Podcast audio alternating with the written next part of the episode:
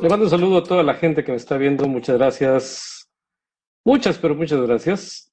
Ando un poquito fónico por estos cambios de clima luego hay humedad. Pero pues, soy Alberto Hernández, me da mucho gusto saludarlos de nueva cuenta desde aquí, desde Coaching Global.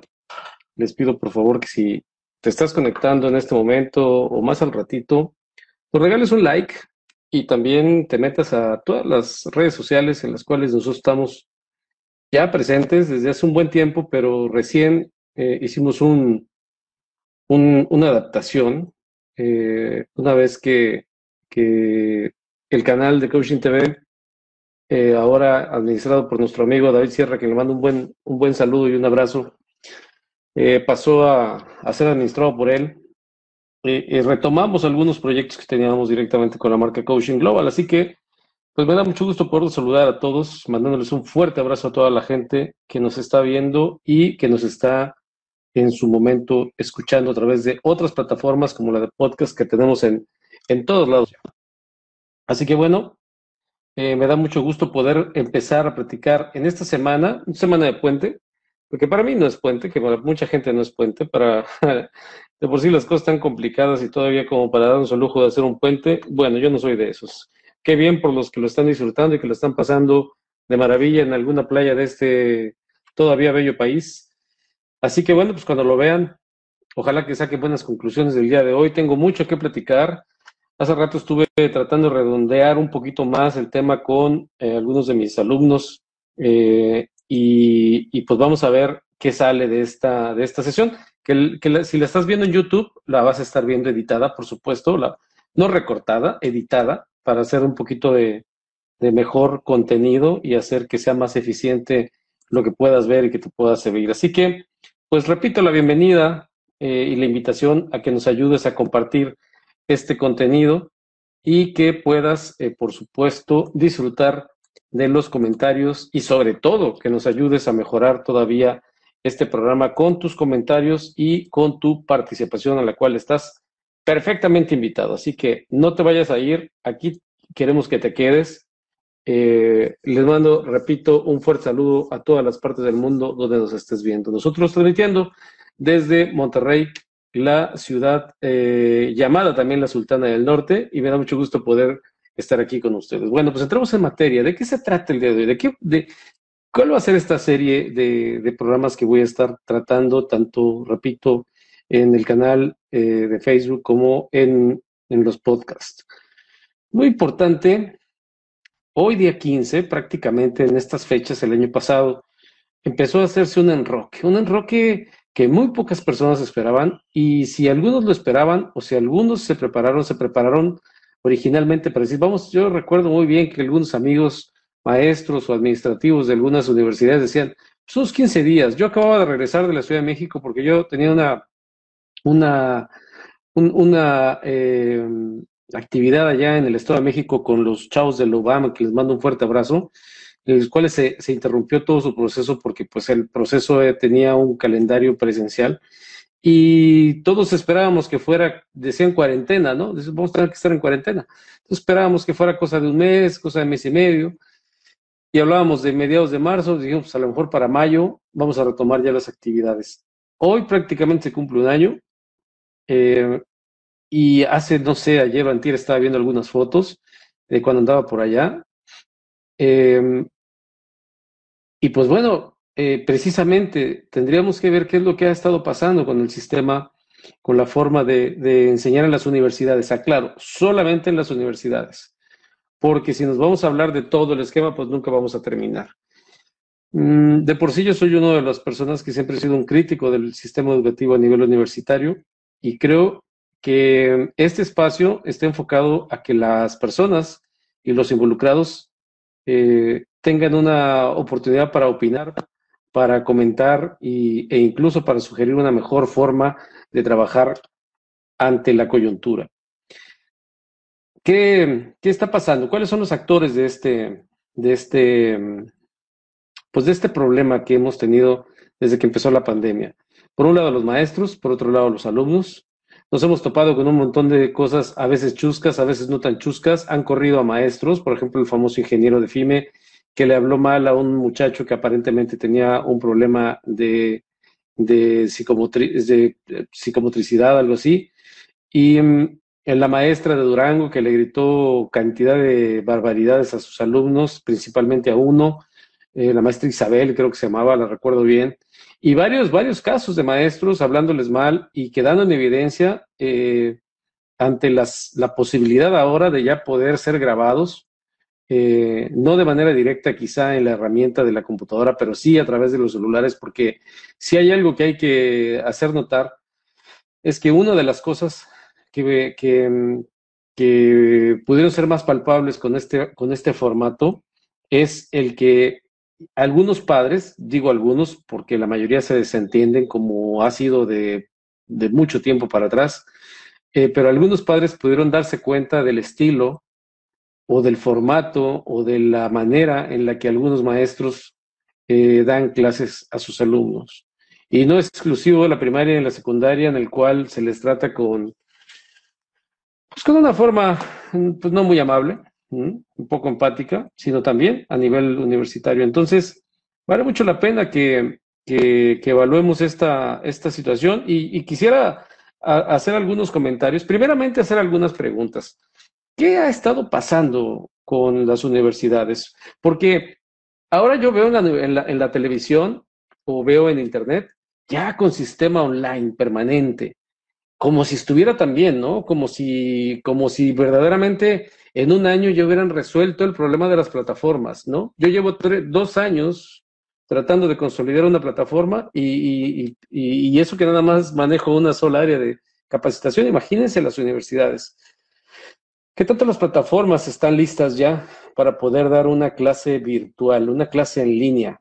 ¿Qué tanto los alumnos están satisfechos con lo que están recibiendo qué tanto los maestros están satisfechos con lo que están haciendo y qué tanto las instituciones educativas, los padres, el gobierno eh, y todos los involucrados en este negocio que se llama educación, porque bueno, es un, es un negocio finalmente, eh, están cumpliendo cada quien con la parte que les toca, porque hay que ser honestos. No solamente se han filmado o se han grabado maestros abusando eh, de alumnos con su formato, también hay alumnos que han definitivamente se han pasado de lanza con algunos maestros, sobre todo los maestros que ya son de edad avanzada, y, hay de todo, hay de todo. O sea, no podemos decir que, el, que, ay, pobres alumnos, los maestros están abusando como siempre. También hay alumnos que son bastante estúpidos y han hecho cosas que definitivamente son dignas de que los, de que los eliminen del, de, la, de la universidad. o que se dediquen a otra cosa, a andar payaseando, que se dediquen al, a, a otra cosa, pero menos a ese tipo de, de, actividades, ¿no? De por sí tenemos un problema para poder enseñar, y de por, sí tenemos una situación compleja para poder hacer que tener a un, a una, a, una, a, una, a un pueblo culto, a un pueblo educado, un pueblo preparado, y todavía salen con este tipo de payasadas definitivamente que son de quinta. Eh, yo sí, la verdad es que este tipo de situaciones soy muy poco tolerante. Eh, y, también se ha visto por parte de alumnos, de alumnas también, que se hacen los graciosos y que, y que algunos alumnos que de manera voluntaria o involuntaria se quedan dormidos. Eh, algunos dicen es que a mí no me gusta cómo es porque de por sí no lo entiendo eh, y todavía tengo que, entonces, todo eso vamos a estar haciendo algunas preguntas. ¿Qué cambios han efectuado? Tendremos que preguntarnos que ha sido bueno, ha sido malo, ha sido más bueno, ha sido más malo, llamémosle favorable o desfavorable, porque bueno, yo creo que si de por sí el, eh, el poder tener un eh, eh, colectivo de jóvenes o un conglomerado, un auditorio en un, en un aula teniendo 40 o 60 chavos, hasta 60 chavos, ¿no? Imagínense eso en los cuales en promedio el 60, 70% son mujeres y 30% son hombres, 40% son hombres. Todos tienen una forma diferente de captar o de aprender, todos tienen una manera diferente de, de entender, todos tienen diferentes prioridades, todos tienen diferentes problemas. Y el primer problema es que se les trata de enseñar del mismo modo.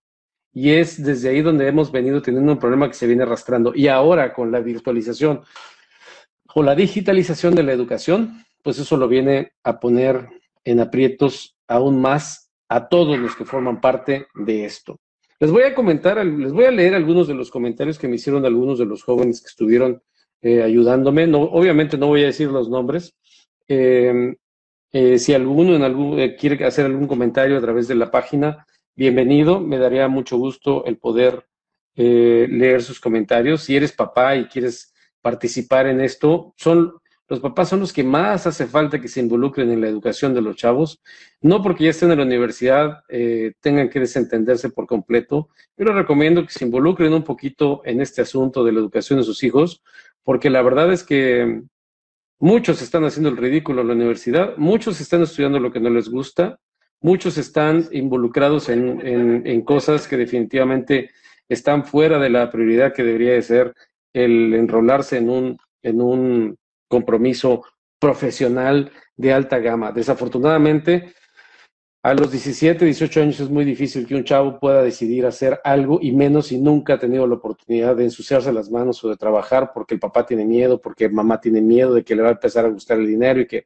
bueno, ese es tema de otro programa. Pero el día de hoy sí quisiera ver, eh, medir la temperatura de cómo está la situación, entrando ya a un, eh, prácticamente a un tercer semestre de manera virtual no se ve que este, que este semestre se pueda regresar ya de manera presencial.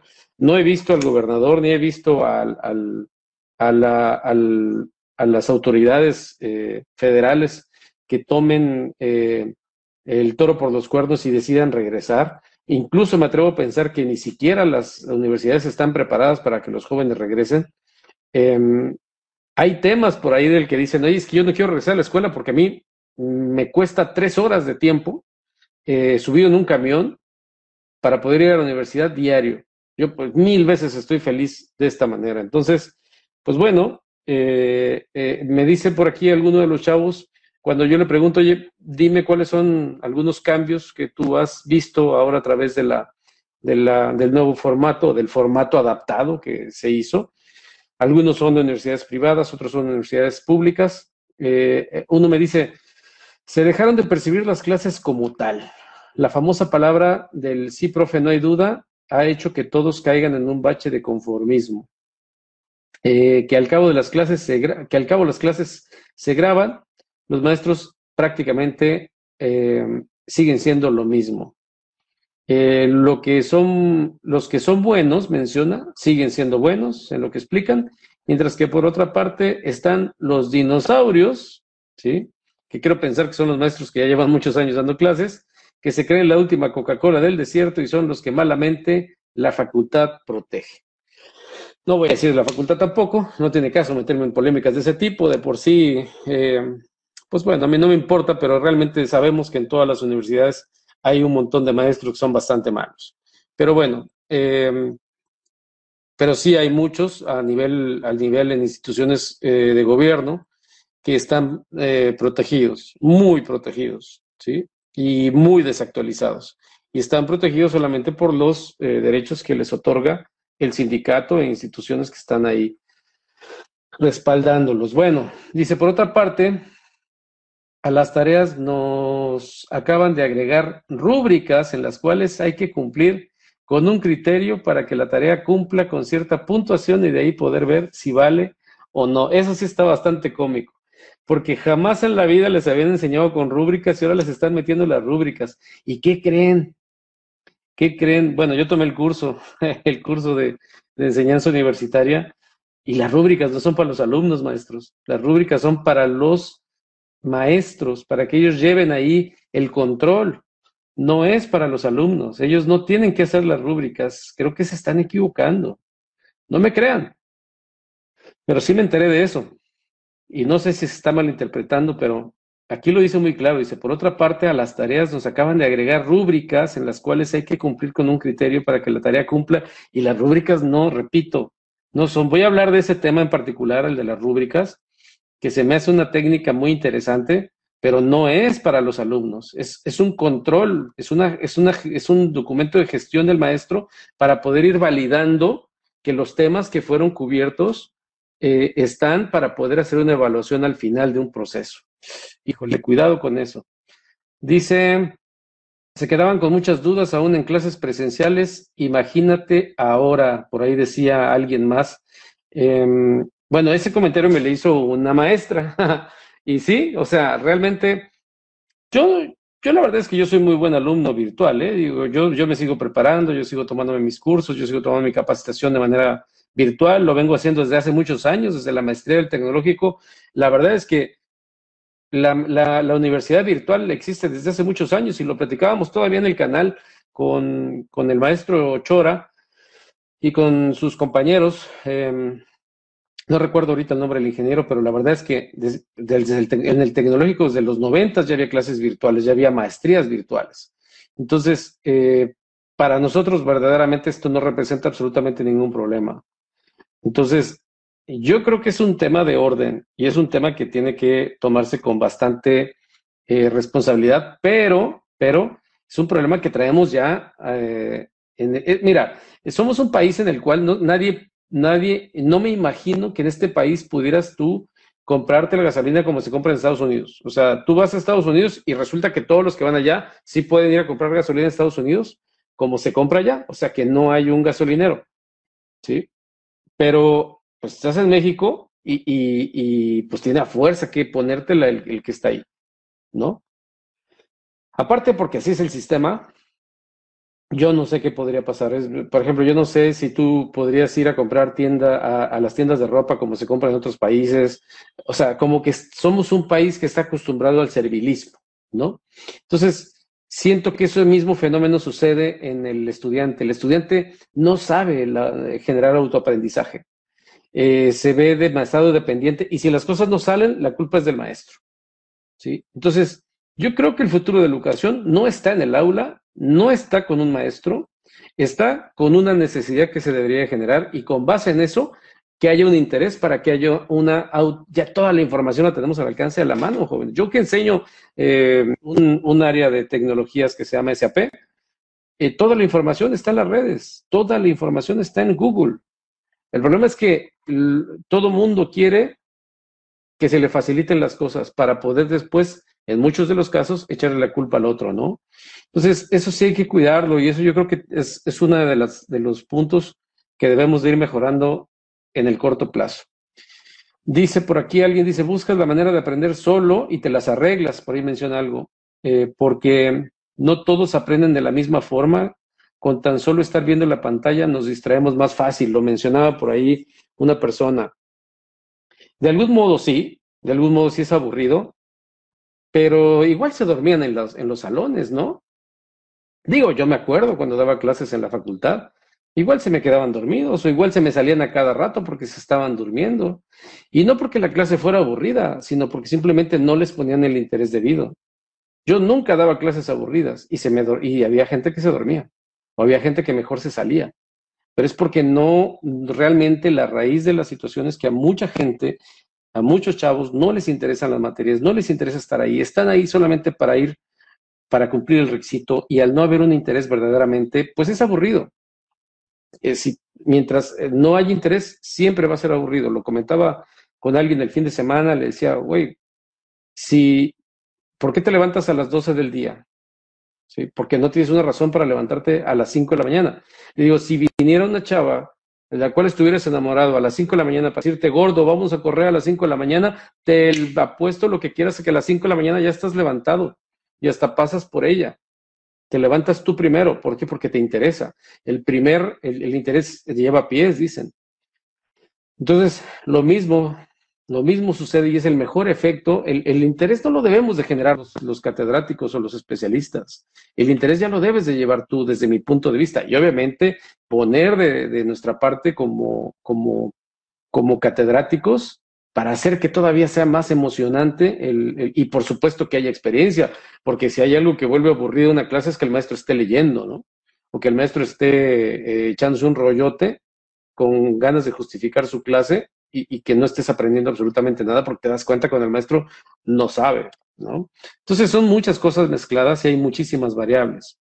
Mencionan también aquí em, puntos positivos, pues que las clases son más eficientes en cuanto a tiempo y material.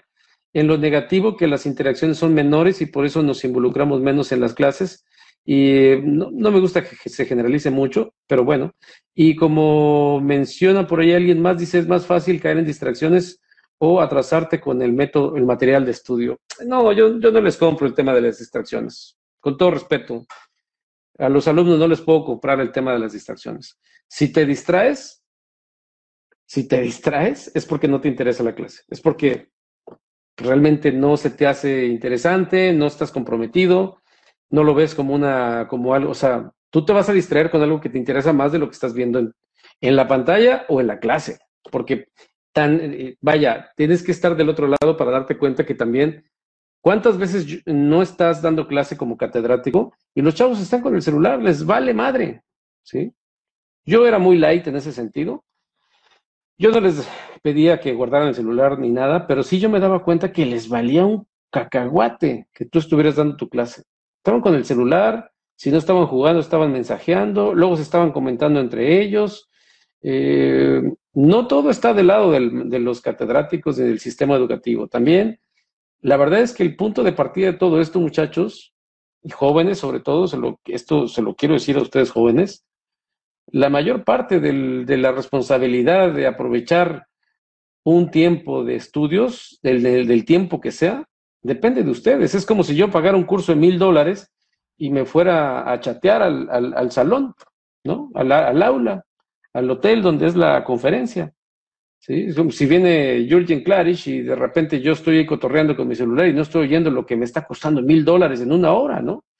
Entonces, yo creo que es un tema que, que sí hay que madurar. Y la raíz de todo eso es que se meten a carreras que no les gustan, las hacen por llenar el requisito y entran y salen con lo mismo, sin saber absolutamente nada. Entonces, verdaderamente que es, hay que ser muy eh, voy a repetir este comentario, dice, las clases son más eficientes en cuanto a tiempo y material, en lo negativo, las interacciones son menores. Bueno, ¿interacciones con qué? ¿Con quién quieres interactuar? ¿Con tus compañeros de equipo que a veces están peor que tú? ¿O que ni siquiera tienen una visión de lo que quieren hacer y que terminan haciendo un copy-paste de un montón de cosas? O sea, el, problema es de todos, ¿eh? ¿eh? Eso de la interacción, yo creo que la mejor interacción que puedes hacer es en el trabajo, que tengas un trabajo relacionado con la materia, relacionado con la carrera, y con base en eso tú puedes ya ir haciendo interacción real, no porno, ¿no? Porque la verdad es que una interacción, como lo vemos en la universidad de manera presencial o virtual, es igualmente o peormente porno, ¿no? Entonces, mm, pura imaginación, pero la interacción, la buena interacción es en, es en el trabajo. Dice, y por eso no nos involucramos, generalizas, ¿no? Digo, perdón, pero yo no lo veo bien que generalices en ese contexto menos en las clases, o como mencionan por ahí, es más fácil caer en distracciones. No, no, no, no. Si te distraes, no, no estás conectado. Perdóname. Perdóname, pero esa afirmación yo no la puedo considerar seria ni válida. Si te distraes es porque no te interesa. Si a mí, eh, yo, si yo estoy recibiendo una clase o si yo estoy recibiendo un curso o lo que sea, y, y, veo que, que, que, la clase está mala o no sé, lo que sea, yo soy el primero que va a estar presionando al instructor para que me enseñe más, o sea, porque me está costando. A ustedes a lo mejor porque no les cuesta, a la gran mayoría porque se los paga papi, ¿no? Pero si a mí me cuesta, yo voy a estar presionando al instructor o voy a estar presionando al, maestro o al, o al especialista porque me cuesta y quiero aprender y tengo un interés por saber eso para llevarlo a mi negocio. Así que yo creo que por ahí no es, ¿eh? Por ahí no es, pero yo los leo igualmente en los comentarios. Em, dice, empezaban la clase para hablar sin sentido. ¿Cómo, dice aquí? Empezaban la clase, ah, empezaban la clase sin sentido. O sea, empezaba el, decía, el profe está hable y hable y hable y hable y hable y hable y tú no sabes ni qué onda. Sí, sucede, sucede. Y más en clases que son medio técnicas, ¿no? Y em, ponían un tema y de repente se desaparecían. ah, qué maestros. Sí, sí, sí. Sí pasa, ¿eh? Pasa. De repente, por ejemplo, incluso de manera presencial. Llegaban, pasaban listas, si es que se pasaba lista, y de repente, bueno, chavos, a ver, por favor, en equipos, eh, investiguense estos temas. Y el maestro, adiós, güey, de esas clases de tres horas, ¿no? Empezabas a las siete, terminaba a las diez, el profe llegaba al cuarto para las diez. ¿Qué onda? ¿Cómo nos fue? O sea, incluso hasta se salían de la universidad. Increíble. Pero sí sucede eso, sucede y eso va a pasar, y ha pasado y va ha seguido pasando. Em, poca empatía, bueno, pues yo creo que, repito, esos temas en los cuales dicen, es que no me hace caso el profe. No, yo creo que tú tienes que presionar al profe y que no tengas miedo, ¿no? Eh, dice, ningún maestro deja grabar una clase en sesión presencial. Eso no está reglamentado en ningún lado. El problema que yo he visto, el problema que yo he visto tanto en el esquema presencial como en el esquema virtual, es que cuando algo no está reglamentado, aplican la famosa libertad de cátedra. Y si el maestro dice que no se graba, no se graba. En eso sí no estoy de acuerdo, fíjense. Porque ahí sí tendríamos que aplicar un criterio. O sea, ¿qué le tienes miedo? ¿Que te graben diciendo que una grosería? Yo digo grosería. Si me grababan mis alumnos diciendo grosería, yo no tengo problema con eso. Mientras yo no le faltara el respeto a nadie, yo puedo decir una, cualquier grosería eh, eh, de, un modo, de un modo transparente, ¿no? De un modo honesto, de un modo significativo, que, tenga, hay que decirla donde la tienes que decir no nada más decirla por decirla. A veces hasta le da de algún modo fortaleza al argumento. Entonces, mmm, yo no creo que tenga sentido. Ahorita no están clases de manera presencial. Ah, pero ¿qué tal les fue cuando los grababan a los maestros gritando a los alumnos? se puso bueno eso, se puso bueno. Saludos ahí a los ingenieros. Em, dice por aquí, poca retroalimentación por parte de los maestros, de por sí en presencial, pero en virtual. Sí, es que hay muchos maestros, si no es que la mayoría, no tienen experiencia. Y ese es el problema, muchachos. Ese es el problema que, por un lado, los maestros inexpertos y por otro lado, ustedes que les vale madre, con tal de que los pasen, es un problema eso, ¿no? O sea, con tal de pasar la materia, el alumno es apático y el, y el maestro es, es, este, es, un, es un fiasco, ¿no? ¿Cómo es posible que alguien vaya a dar clases si no tiene experiencia laboral? Hay muchos, muchos. Pero ¿de quién es la culpa? Del, indio, del que lo hace compadre, ¿no? Ahí también las instituciones tienen mucho que ver. ¿Cómo contratar a alguien solamente porque tiene maestría, aunque no tenga experiencia laboral?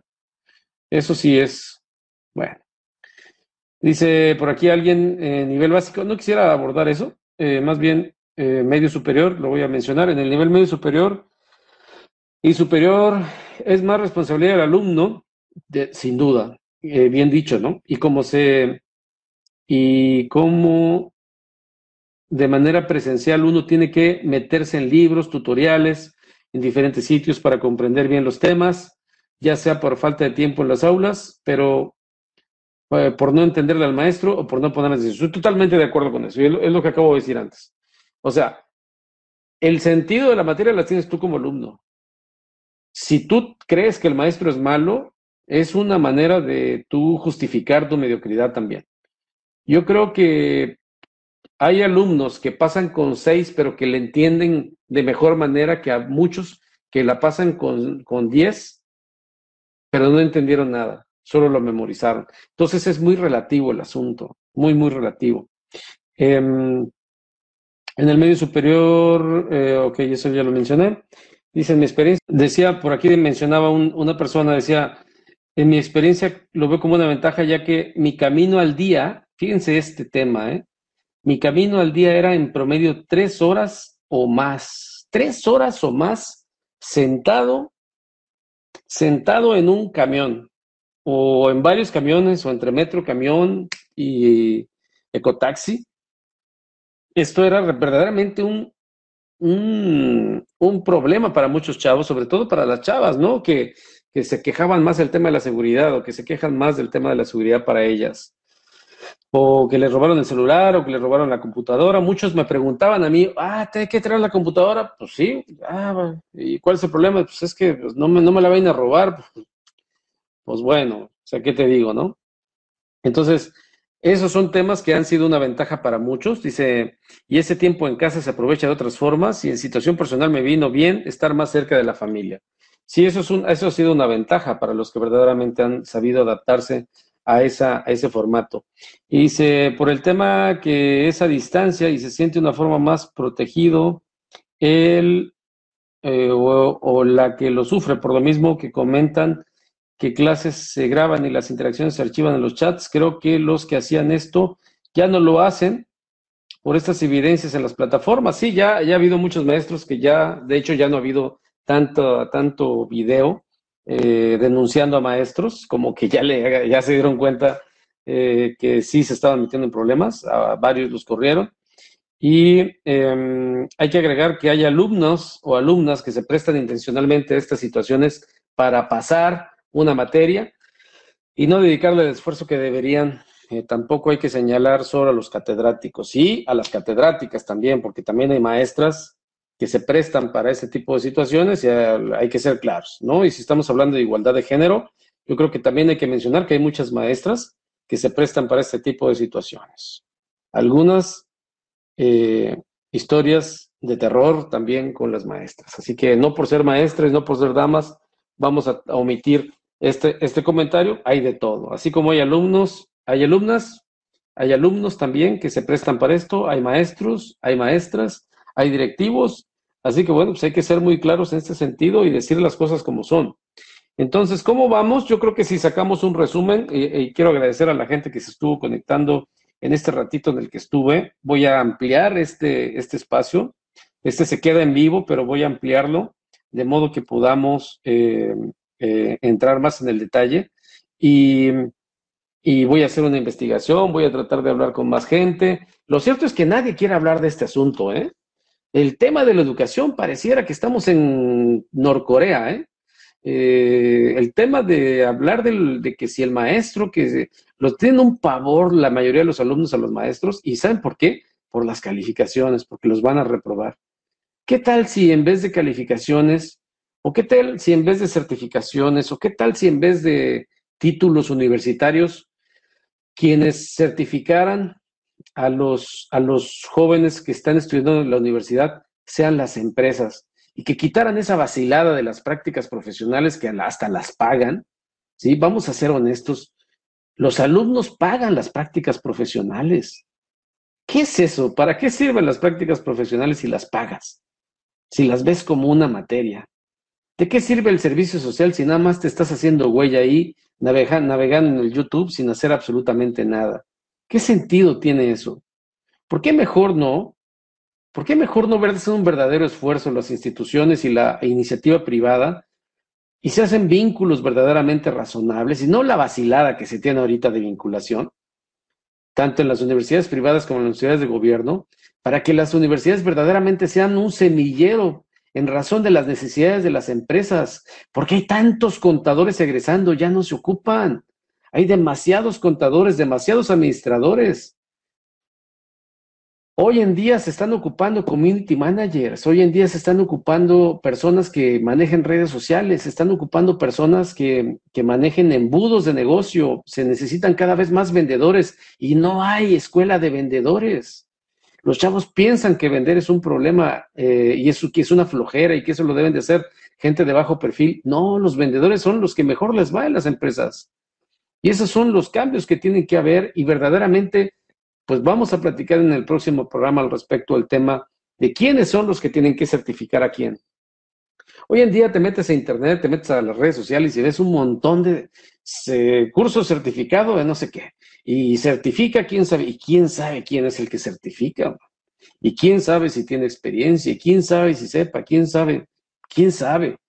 Si en las mismas universidades, que son universidades y que tienen cierto prestigio, hay un montón de gente que enseña y no sabe, o hay un montón de gente que entró ahí de porque le echó la mano el compadre, porque le echó la mano el amigo, la verdad es que no son confiables, ni los certificados, es más, ni en los míos confíen, investiguen. El asunto es qué tanto te está sirviendo lo que estás aprendiendo para generar dinero. ¿Qué tanto tú estás listo para tomar la decisión de meterte una carrera o de si te diste cuenta que te equivocaste, reajustar con base en una experiencia real? Pero te la pasas experimentando, haciendo cosas que no van alineados a una necesidad específica. Y de eso vamos a platicar el siguiente programa. La próxima semana, lunes, por ahí de las 4 de la tarde, voy a estar platicando con ustedes al respecto de eso. ¿Quién certifica o quién debería de certificar? Yo lo veo más factible que empresas arraigadas o que la simplemente la iniciativa privada eh, tenga la posibilidad de certificar los estudios de alguien, porque no sé si tú colabores para una empresa o si me estés viendo y si es un empresario, o tú como estudiante o padre de familia hayas escuchado que hay un montón de, empresarios o de colaboradores de alto rango de empresas que dicen, güey, es que me llegan los chavos y no saben nada. Verdaderamente salen sin saber absolutamente nada. Y lo poco que medio le entendieron, se les olvida en el trayecto porque pasan y se les olvida automáticamente. Entonces, pues yo considero que ese sería un buen punto. Eh, deberíamos de considerar con mucha seriedad que quienes certifiquen los estudios de los jóvenes en tiempo real y así como lo está haciendo la Universidad Tech Milenio, en el que está mandando los chavos en, en cierto nivel de avance, y eso lo quisiera platicar con uno de los de mis amigos que mandó a sus hijos, a uno de sus hijos a esa universidad, y que ya traen un roce diferente, que ya traen incluso una jerga diferente, ya traen un background muy, muy interesante al momento que terminan la carrera, que cuando salen de la universidad, solamente porque dicen los papás, que les va a gustar el dinero, pues para eso estudiamos, ¿no? Para que nos guste el dinero. ¿Qué tal si le vamos agarrando el dinero, el gusto desde el primer semestre? Y con base en ese gusto y esa necesidad nos preparamos cada vez mejor con una necesidad real y no con una necesidad porno fantasiosa en tu mente, pensando que cuando salgas de la carrera ya te están esperando en todos lados para ganar 40 mil o 50 mil pesos. Esa es la peor estupidez que he escuchado en los últimos años. ¿Qué tal si te certifican las escuelas, eh, las, perdón, las empresas en vez de las escuelas o de los institutos? Ese va a ser lo que vamos a platicar la próxima semana. Así que bueno, pues espero sus comentarios, cualquiera que este sea, serán bien recibidos. Yo de todos modos, buenos o malos, los, los, tomo, los tomo como son. Y, pues eh, les agradezco mucho que hayan estado conmigo. Más al ratito vamos a estar conectados a eh, a las ocho y media, horario de México, con Ario Valenzuela, también por este canal, y con Toño García. Y tenemos un invitado, tenemos un invitado, el cual vamos a estar hablando de SAP con eh, el área de recursos humanos dentro de los proyectos de implementación. Así que bueno, pues gracias por haber estado conmigo. No olviden darle like a todas mis redes sociales, Coaching Global MX, y em, estamos en todas las redes sociales. Si quieren alguna información de nuestros cursos, ya saben que estamos a sus órdenes a través de todos los accesos a redes sociales. Eh, aquí va a aparecer también la información para que te suscribas y le des eh, a la campanita de notificación en YouTube y también le puedas dar like y em, seguirnos en todos los lugares en donde nos encontramos. Gracias, cuídense mucho. Soy Alberto Hernández y nos vemos en la próxima.